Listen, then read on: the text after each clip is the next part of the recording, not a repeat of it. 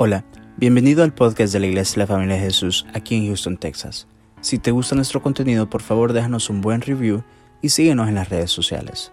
Nuestra visión como iglesia son las familias. Esperamos que este episodio sea de mucha bendición para tu vida. Somos tu familia.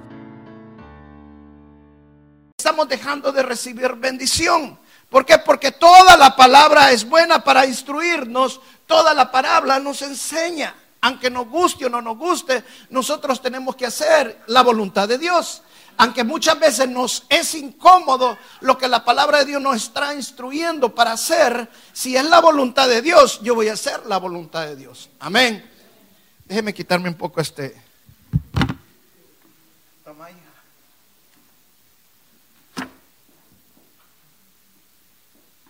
Yo no sé, pero este Houston es raro. Me acosté con una sábana y terminé con una gran colcha. Gloria a Dios, aleluya. Eh, hicieron una encuesta aquí en los Estados Unidos y la encuesta era cuántos creían en el cielo. Salió que el 86% de los americanos creen que el cielo sí existe. Pero lo interesante de la encuesta es que casi todos, incluso hasta los que no creían que el cielo existía, casi todos quieren ir al cielo. Otra, otra, eh, la Gallup hizo otra encuesta con respecto a la gente rica, que es lo primero que la gente rica quiere comprar. No salió que lo primero que querían comprar era más poder, más inteligencia o, o belleza. No, lo que más querían comprar era el cielo. ¿Por qué? Porque el cielo es un lugar de bendición. Y todos quieren la bendición. Pero hermano, las bendiciones no se ganan con el dinero. Hay mucha gente rica que tiene mucho dinero y está en un lugar de maldición. Está posicionada en maldición. ¿Cómo lo sabemos eso? Porque la palabra de Dios dice que las bendiciones de Dios no añaden tristeza. Entonces cuando las personas aunque mucho dinero tengan, pero su vida es un caos, definitivamente no están bajo la posición de bendición. Y hay mucha gente pobre que también no es porque no tengan dinero, están en un lugar de, de bendición. No, hay mucha gente pobre que también está en maldición. Lo importante es que usted entienda que no es el dinero, lo material, que le va a dar la bendición. Por eso el apóstol Pablo dice que había aprendido a tener contentamiento en la pobreza, en la riqueza, en la escasez o en la abundancia. Lo importante es que usted entienda que usted está siendo bendecido sin importar cuál es su circunstancia. Porque es la fe que produce, es la fe que lo está bendiciendo. Hay dos tipos de fe de acuerdo a este, a este pasaje. Una fe inútil y una fe productiva. Eso significa que una fe te puede llevar a la posición de bendición y otra fe te puede llevar a la posición de maldición. Mira, y sigamos leyendo este pasaje en el verso 35 para que lo entiendas bien. Dice en el verso 35, porque tuve hambre y me diste de comer, tuve sed y me disteis de beber, fui forastero y me recogisteis. Estuve desnudo y me cubristeis. Enfermo y me visitasteis. En la cárcel y vinisteis a mí. Estas son cosas que el Señor le está diciendo que hacen las personas que tienen una fe genuina. Mire lo que dice el 2037. Entonces los justos le respondieron diciendo, Señor, ¿cuándo te vimos hambriento y te sustentamos o sediento y te dimos de beber? Y el verso 38, ¿y cuando te vimos forastero y te recogimos o desnudo y, te, cubrimos? Verso 39, ¿y cuando te vimos enfermo o en la cárcel y vinimos a ti? O sea, en otras palabras, esta gente estaba preguntando, tú nos estás hablando personalmente que nosotros hicimos esto por ti, pero dime cuándo nosotros lo hemos hecho. Y mire lo que el Señor le dice en el verso 40. Y respondiendo el rey le dirá, de cierto os digo que en cuanto lo hiciste a uno de estos mis hermanos más pequeños, a mí me lo hiciste. O sea, en otras palabras, el Señor está hablando una fe que produce y una fe que no produce. Y los que están a la derecha, es a lo que les está diciendo esto. La derecha es la posición de bendición del Señor. Amén. La derecha es el lugar donde el Señor nos va a bendecir, pero no es un lugar físico, sino que es que nosotros nos vamos a posicionar en el lugar que ya el Señor Jesucristo ganó todas las bendiciones para nosotros, para que esas bendiciones sean materializadas en nuestras vidas. Amén. Mire, se lo voy a ilustrar para que usted entienda. Es como que, ¿se ha fijado que en los parques de diversiones hay un gran barril que da vuelta y cae el agua y usted se para debajo del barril y le cae el agua? Ok, si usted quiere que esa agua le caiga, usted tiene que ponerse en esa posición donde el agua cae. Pero si usted no quiere que el agua le caiga, usted se pone en la otra posición donde el agua no cae. Así son las bendiciones. ¿Cómo nos ubicamos? ¿Cómo nos posicionamos de acuerdo a este pasaje en la posición de bendición? Así como el Señor les estaba diciendo a estas personas, tu fe tiene que verse, tu fe tiene que, ser productiva. Por eso Santiago dice, el capítulo 2, verso 20, la fe sin obras es muerta. En otras palabras, la fe sin obras es inútil. La fe que no produce no sirve para nada. Pero la fe genuina es la que produce, la fe genuina es la que te va a llevar a bendecir tu vida. Amén. Vamos. Me estoy distrayendo un poco, déjame que me concentre. Vamos a orar. Señor, en el nombre de Jesús, Señor, te pido que, que nos bendigas esta mañana, Señor. Reprendemos todo espíritu de distracción en el nombre de Jesús. Háblanos, Señor, en el nombre de Jesús. Gracias, gracias, Señor. Amén, amén. ¿Cómo nos posicionamos muchas veces? Mira, hay, hay, muchos ejemplos en la Biblia. Un ejemplo claro en la Biblia es, por ejemplo, el, eh, el, hombre que estaba a la orilla de la fuente de Bethesda. Estaba a la orilla de la fuente de la Bethesda, dice, tenía 38 años de estar a la orilla de la fuente de Bethesda. Este hombre solamente estaba esperando que viniera un ángel todos los años, removiera las aguas y el primero que llegaba era sanado. Pero tenía 38 años de esperar la bendición. Ahora le pregunto, ¿cuál era el problema de este hombre? Aunque estaba en el lugar correcto, no estaba en la posición de bendición. ¿Por qué? Porque simple y, sencillamente él estaba esperando que otro lo llevara. Hermano, ¿quién no podía este hombre, aunque no podía moverse por sí solo, ser bendecido? Claro que sí si estaba en el lugar de bendición, él tenía que ver de qué manera podía llegar a ese lugar. Cuando tú tienes fe, las cosas físicas no son limitantes para que tú seas bendecido. Cuando tú tienes fe, tus circunstancias no te limitan para que Dios te bendiga. Cuando tú tienes fe, la bendición de Dios sobreabunda en tu vida porque la fe es productiva en tu vida. Tu fe se ve. Amén. Mira, otro ejemplo claro en la escritura está en Segunda de Reyes, capítulo 4. Segunda de Reyes, capítulo 4, verso del 8 en adelante. Esta es una historia de la mujer tsunamita. Yo, yo creo que la mayoría conoce esta historia. ¿Okay?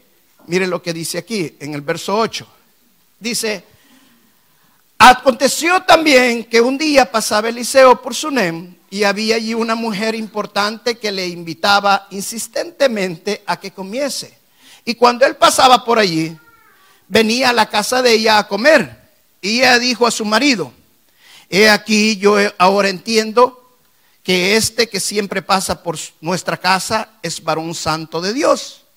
Yo te ruego que hagamos un pequeño aposento de paredes y pongamos ahí una cama, mesa, silla y candelero, para que cuando Él viniera a nosotros se quede, se quede en Él. Amén.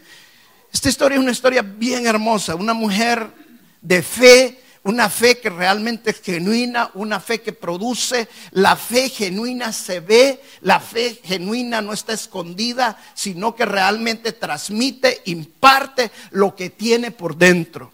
Y una de las cosas que podemos aprender de esta mujer es eso, Mire, la primera cosa que aprendemos de esta mujer, cómo se posicionó en el lugar de bendición, es que esta mujer tenía hambre de Dios.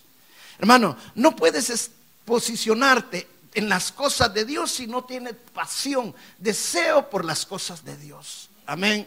Cuando tú tienes esa hambre, ese deseo por las cosas de Dios, Dios se va a derramar sobre tu vida. La palabra dice, bienaventurados los pobres, porque de ellos es el reino de los cielos.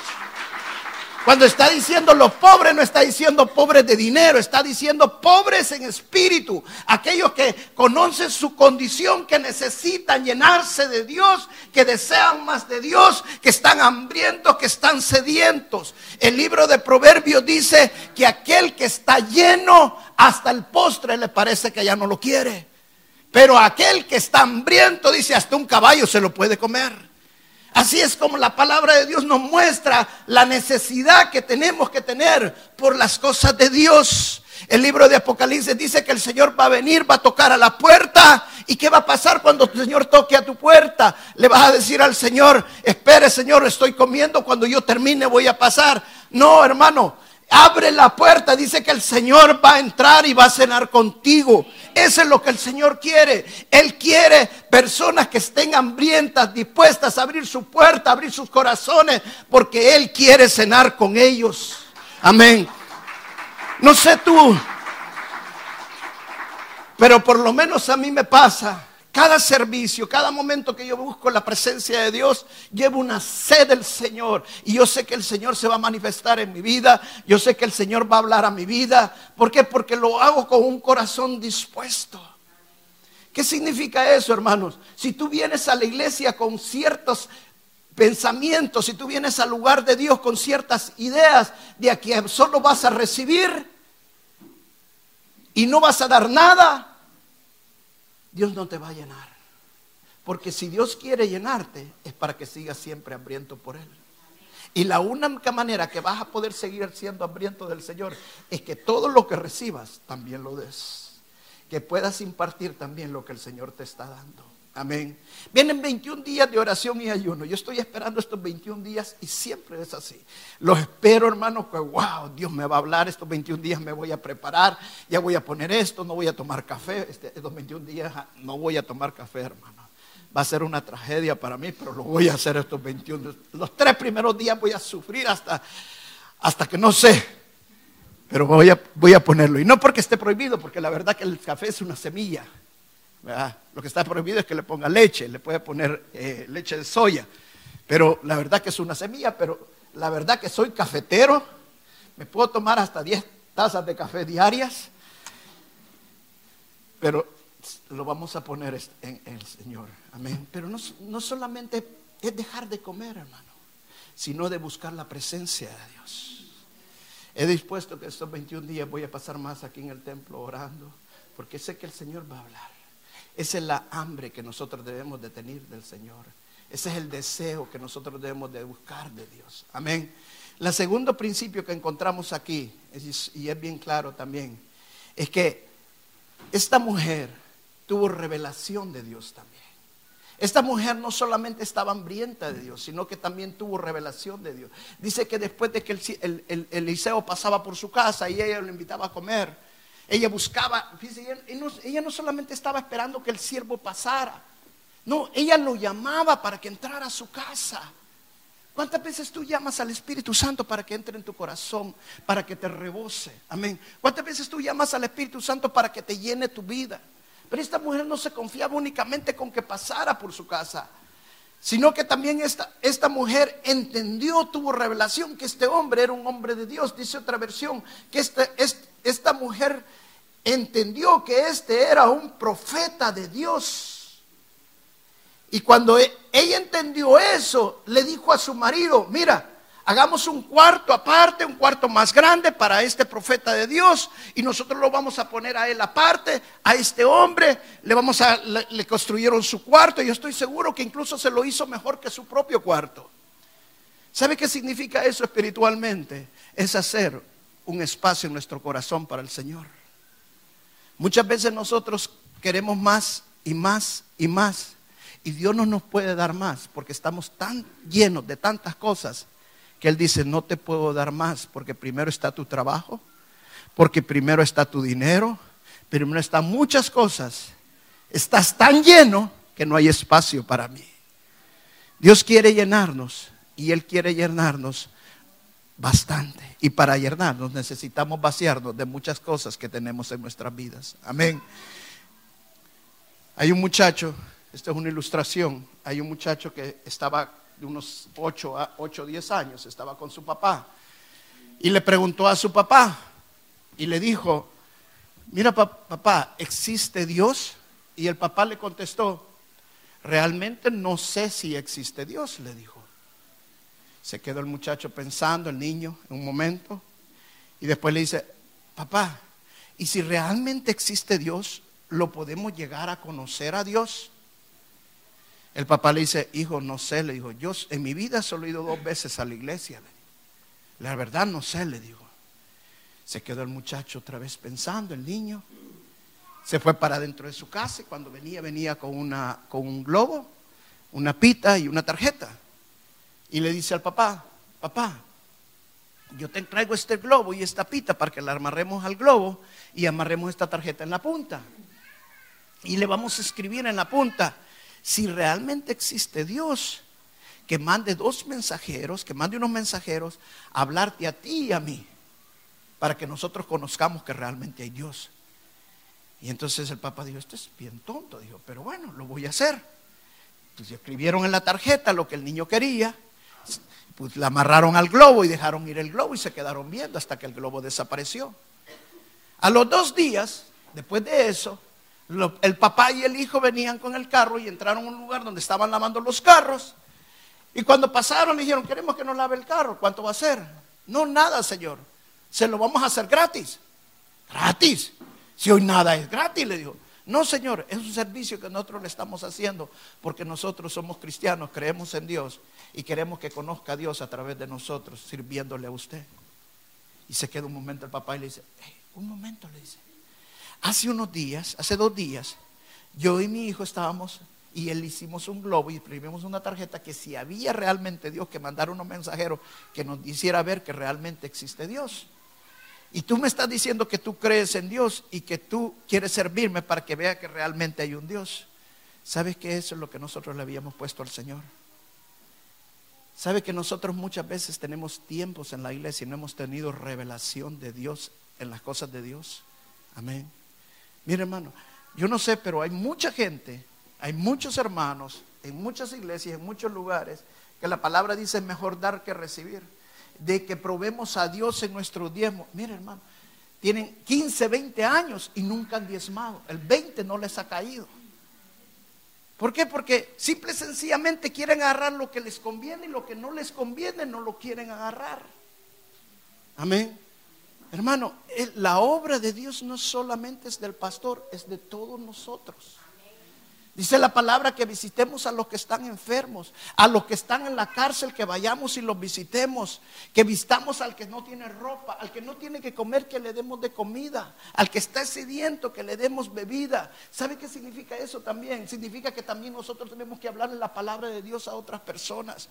También nosotros tenemos que hacer cosas que no son el trabajo del pastor solamente, que es el trabajo de todos nosotros. Amén. Para posicionarnos en el lugar que Dios quiere que nosotros estemos, necesitamos tener una fe que produzca, una fe que realmente sea genuina. Amén. Y la tercera cosa que enseña esta mujer, y me encanta esta parte, es que ella honró al siervo de Dios. Honró al siervo de Dios. Dice que cuando lo vio y que pasaba por ahí y luego que comía, le hizo también un cuarto y este cuarto lo hizo la mujer para que el hombre viviera allí. Y, esta historia es, es, hermosa porque el, Eliseo, cuando vio que la mujer se estaba portando tan bien con él, vino Eliseo y le dice a su criado Giesi, le dice, ¿qué, dile a esta mujer qué podemos hacer por ella, qué necesita esta, esta mujer. Ahora le hago una pregunta, ¿tenía, ¿tenía Eliseo para darle a esta mujer algo? ¿Tenía algo? Material no, pero tenía fe. Amén. Por eso es que le decía, dile a esta mujer qué es lo que necesita. ¿Quiere que vaya a hablar yo con el rey? Eliseo las podía con el rey. Entonces viene el, criado y le dice, no, no, Eliseo, lo que esta mujer no tiene es un hijo. Ella necesita un hijo. Y viene Eliseo y le dice, ok, dile a esta mujer que venga y voy a hablar con ella. Dice la escritura que la mujer llegó, se paró a la puerta de la entrada del cuarto de, de Eliseo y Eliseo le dijo, no tienes hijo, pero el Señor dice que te va a dar un hijo. Y la mujer se enojó y le dice, no te burles de mí, le dijo. Pero así como el profeta hizo, así le dio. ¿Por qué? Porque esta mujer estaba parada en el lugar de bendición. Ella había honrado al siervo de Dios. Amén. Pero no solamente se mantuvo allí la mujer, no solamente se quedó allí en la posición de bendición, ella siguió permaneciendo en la bendición, siguió que su fe siguiera produciendo, que su fe siguiera siendo genuina. Dice la palabra de Dios que después el niño murió y la mujer fue donde donde el profeta y le fue a decir, te había dicho que no te burlaras de mí, no podía tener hijos y Dios me dio un hijo, pero ahora me lo ha quitado. Y vino el profeta de Dios y le dijo, no te preocupes, porque el Señor lo va a resucitar. Fue y lo resucitó al hijo. Pero ella siguió permaneciendo en las cosas de Dios. Y mire lo que dice el, capítulo 8, verso del 1 en adelante. Ah, Cuatro capítulos antes estamos hablando de ella, cuatro capítulos después vuelve a aparecer esta mujer. Y miren el verso 1 dice, habló Eliseo a aquella mujer a cuyo hijo él había hecho vivir diciendo, levántate, vete tú y toda tu casa a vivir donde puedas, porque Jehová ha llamado al hambre, lo cual vendrá sobre la tierra por siete años. Esta mujer dice que era una mujer muy rica, muy importante, dice la Biblia tenía mucho dinero. Eliseo la conocía muy bien a esta mujer. Esta mujer honró a Eliseo. Pero cuando vino el momento que Eliseo le tuvo que dar una palabra muy, pero muy fuerte, que tenía que dejar todo, irse, porque venía una gran hambruna, esta mujer honró a la palabra de Dios, obedeciendo la palabra del Señor. Escucha bien, los pastores no estamos para manipular a las ovejas. Pero si estamos para predicar la palabra de Dios. Y si tú no obedeces la palabra de Dios, tú no estás honrando al Señor. Esta mujer dice que se fue. Cualquier otro hubiera dicho, no, Eliseo, ¿cómo voy a dejar todo? Si me voy, pierdo la casa, pierdo los terrenos, pierdo la riqueza, me voy a quedar en la calle, Eliseo. le vete por siete años. Y mire lo que dice el siguiente verso. Entonces, dice el verso 2, entonces la mujer se levantó e hizo como el varón de Dios le dijo. Y se fue ella con su familia y vivió en tierra de los filisteos siete años. Y cuando habían pasado los siete años, la mujer volvió a la tierra de los filisteos, después salió para implorar al rey por su casa y por sus tierras. Y había el rey hablado con Giese, creado del varón de Dios, diciéndole, te ruego que me cuentes todas las maravillas que ha hecho Eliseo. O sea, este rey también tenía hambre de Dios. También tenía hambre de las cosas del Señor. Y él quería saber cómo Dios utilizaba a Eliseo. Y dice el verso 5, y mientras él estaba contando al rey cómo había hecho vivir un muerto, y he aquí que la mujer a cuyo hijo él había hecho vivir vino para implorar al rey por su casa y por sus tierras, entonces dijo Jesse, rey, señor mío, esta es la mujer y este es su hijo, al cual Eliseo hizo vivir. Y mira el verso 6, qué, hermoso. Y preguntando el rey a la mujer, ella se lo contó. Entonces el rey ordenó a un oficial, al cual dijo, hazle devolver todas las cosas que eran suyas y todos los frutos de su tierra desde el día que dejó el país hasta ahora. Cuando estás en el lugar de bendición, cuando te posicionas en el lugar de bendición, hermano, lo que Satanás te roba, Dios te lo restaura y hasta con creces, hasta con intereses.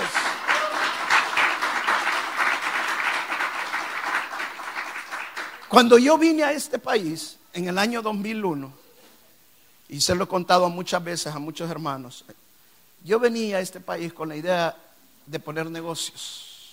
Me había ido muy bien en mi país en los negocios. Y si me fue bien en El Salvador, me va a ir bien en Estados Unidos. Y me llama el Señor acá. Yo fui obediente a la palabra del Señor. Hasta me dijo un cuñado, estás loco Roberto, me dijo, ¿cómo vas a abrir una iglesia y un negocio a la misma vez? Primero abre el negocio o abre la iglesia Y cuando uno se haya hecho fuerte, entonces levantas el otro. Era lo más lógico, ¿sí o no? Pero así no me dijo el Señor.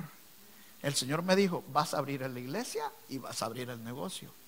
Y hasta luchaba yo, Señor, ¿cómo voy a hacer, Señor? ¿Cómo voy a hacer para esto? ¿Cómo voy a hacer para aquello? ¿Cómo va a ser para lo otro? Mire, Señor, si así no va ni crecer la iglesia ni va a crecer el negocio. Mío el Señor, yo no te he llamado para que tengas una iglesia de miles. Si yo quiero una iglesia que tenga de miles, yo la voy a poner de miles. Yo te he llamado para que pastores, punto. Wow. Esa es la verdad, hermanos. Cuando nosotros hacemos la voluntad de Dios, Dios se encarga de todo lo demás. Y llegó su tiempo. Todo lo que Satanás había robado, Dios me lo restauró y me lo restauró con creces. Amén. Esa es la ventaja cuando nosotros obedecemos la palabra de Dios, cuando honramos la palabra de Dios. Tu fe tiene que verse, tu fe tiene que ser productiva. Pero ¿sabe cuál es el problema con la gente que tiene la fe fingida? Son cabras. Las cabras, ¿cuál es la diferencia con las ovejas? La diferencia radical entre la cabra y la oveja es que la cabra todo el tiempo se está quejando.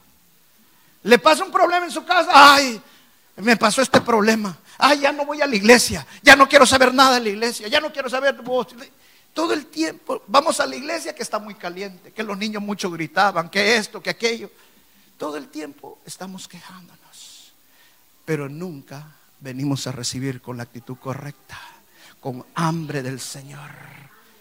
Si tú vienes con, la, con las ganas, con la intención, con hermano, el niño puede estar pasando encima de vos y a vos no te va a importar nada. Tú vas a estar feliz recibiendo. Wow, el Señor me está hablando. Esta es palabra de Dios. Gloria al Señor porque el Señor me está hablando. Amén. Amén. Hay una gran diferencia con la actitud que vienes a la iglesia a recibir del Señor, a, crecer en el Señor. Amén. Termino con esta parte. Santiago capítulo 2, verso 19 en adelante. Santiago capítulo 2, verso 19 en adelante.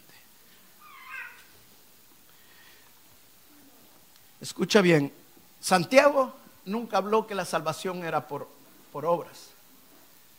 Santiago está hablando claramente aquí que la fe genuina se reconoce por las obras. Lo único, te voy a decir, que es gratis en este mundo, lo único que es gratis es tu salvación. Y la única manera que la puedes conseguir es teniendo fe en nuestro Señor Jesucristo y recibiéndolo como Señor y Salvador. Todo lo demás, hermano, todo lo demás requiere una fe que se vea, una fe con obras. Miren lo que dice Santiago. Tú crees que Dios es uno, bien haces. También los demonios creen y tiemblan. Mas quieres saber, hombre vano, que la fe sin obras es muerta, no sirve, es inútil.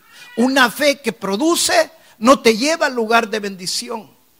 Una fe inútil te va a poner en un lugar de maldición, en la posición de maldición. Puedes estar en el lugar correcto, pero como tu fe no está produciendo, te vas a perder todas las bendiciones que yo tengo preparadas, que yo gané en la cruz de Calvario, dice el Señor.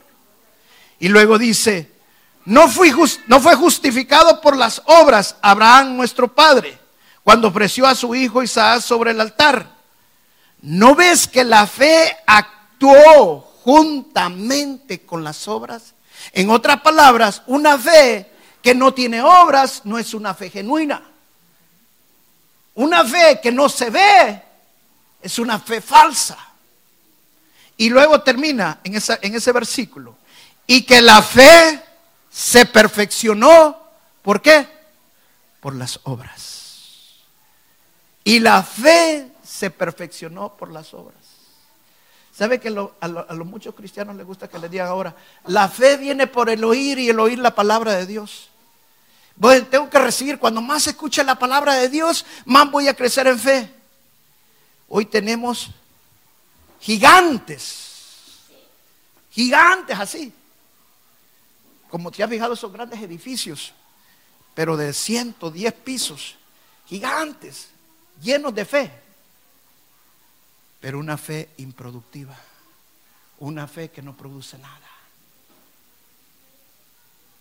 La fe se perfecciona por medio de las obras. Dios quiere que tú impartas lo que has recibido. Una fe que imparte es una fe genuina. Todo lo que recibes, tú tienes que darlo. Por gracia recibimos, por gracia tenemos que dar.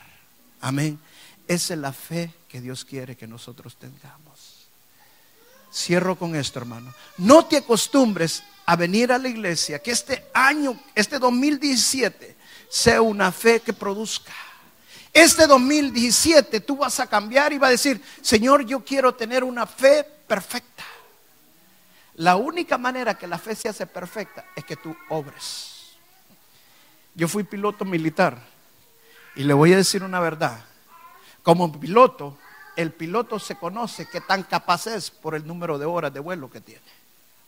Un piloto que solamente tiene 500 mil horas de vuelo no vale mucho.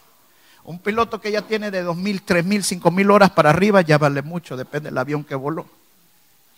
Así es en la fe. Un cristiano que está haciendo obras que realmente hace lo que la palabra de Dios dice al que está hambriento, le da de comer, al que está necesitado, le ayuda en su necesidad, al que necesita la palabra, le da la palabra, al que necesita pan físico, le dan pan físico. Esa es la obra que el Señor quiere ver que cada uno de nosotros tengamos. Amén. Perfeccionémonos por medio de la palabra de Dios. Posiblemente tú te ha pasado en la iglesia que tuviste un problema y nadie te habló. En cualquier iglesia pasa eso. Te, te estabas solo y nadie fue a consolarte hermano, que no te siga pasando eso. Lo que tú pasaste, no quieres que otro lo pase. Ve y háblale, ve y salude, ve y visítalo. Tiene necesidad, ayúdenlo en lo que necesita. Amén. Gloria al Señor. Vamos a pararnos y vamos a dar la gloria al Señor. Gracias Jesús.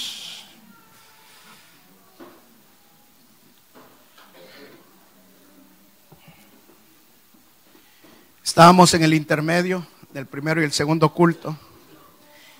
Y el Espíritu Santo mire cómo es para hablar.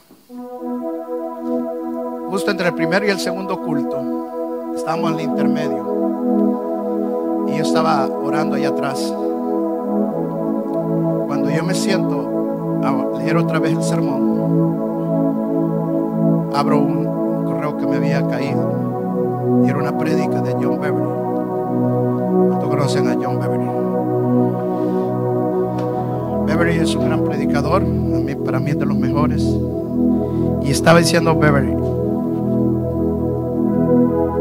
es bueno que las iglesias crezcan, que tengan miles de personas. Es bueno que haya luces, que el ambiente sea excepcional. Es bueno, pero no es divino.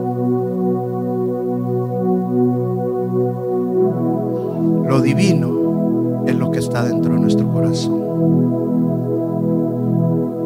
Y lo que está dentro de nuestro corazón se tiene que ver.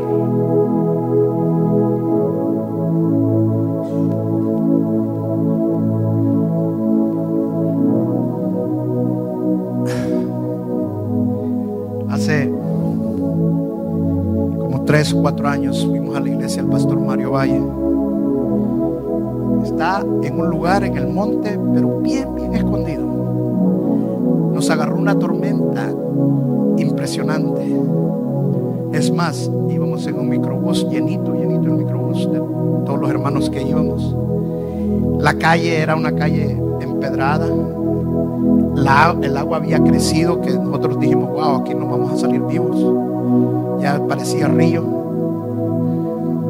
Era una tormenta impresionante. Solo llegamos, entramos a la iglesia y la tormenta se calmó. Solo entramos. Ah, tú ibas con nosotros, tú también, Solo entramos y se paró el agua, ¿sí o no? Y lo más impresionante, hermanos, o sea, el agua se bajó. La tormenta que estaba cayendo por El Salvador cae unos, bueno, los que somos de Centroamérica, México, ya saben que es una de esas tormentas tropicales.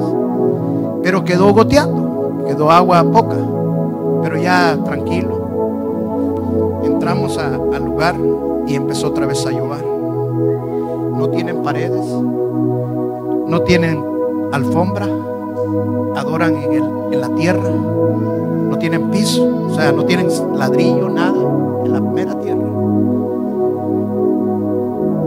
Y las láminas solo tienen unas láminas de techo, tenían hoyos. Y el agua que seguía cayendo o sea, usted tenía que buscar una posición donde no le cayera una gota.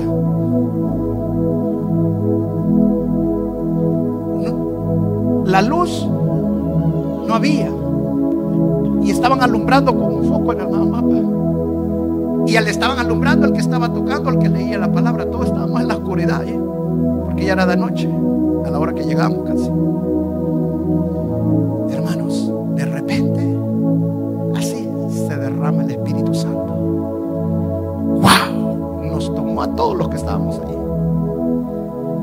Unas hermanas de Argentina que habían con nosotros nunca se habían emborrachado en el Espíritu. Venían, pero bien bolas, que la para la policía y la lleva presa. Pero bolas, bolas, hermano. No, no había, era una presencia del Señor sorprendente. Sorprendente. He estado en grandes templos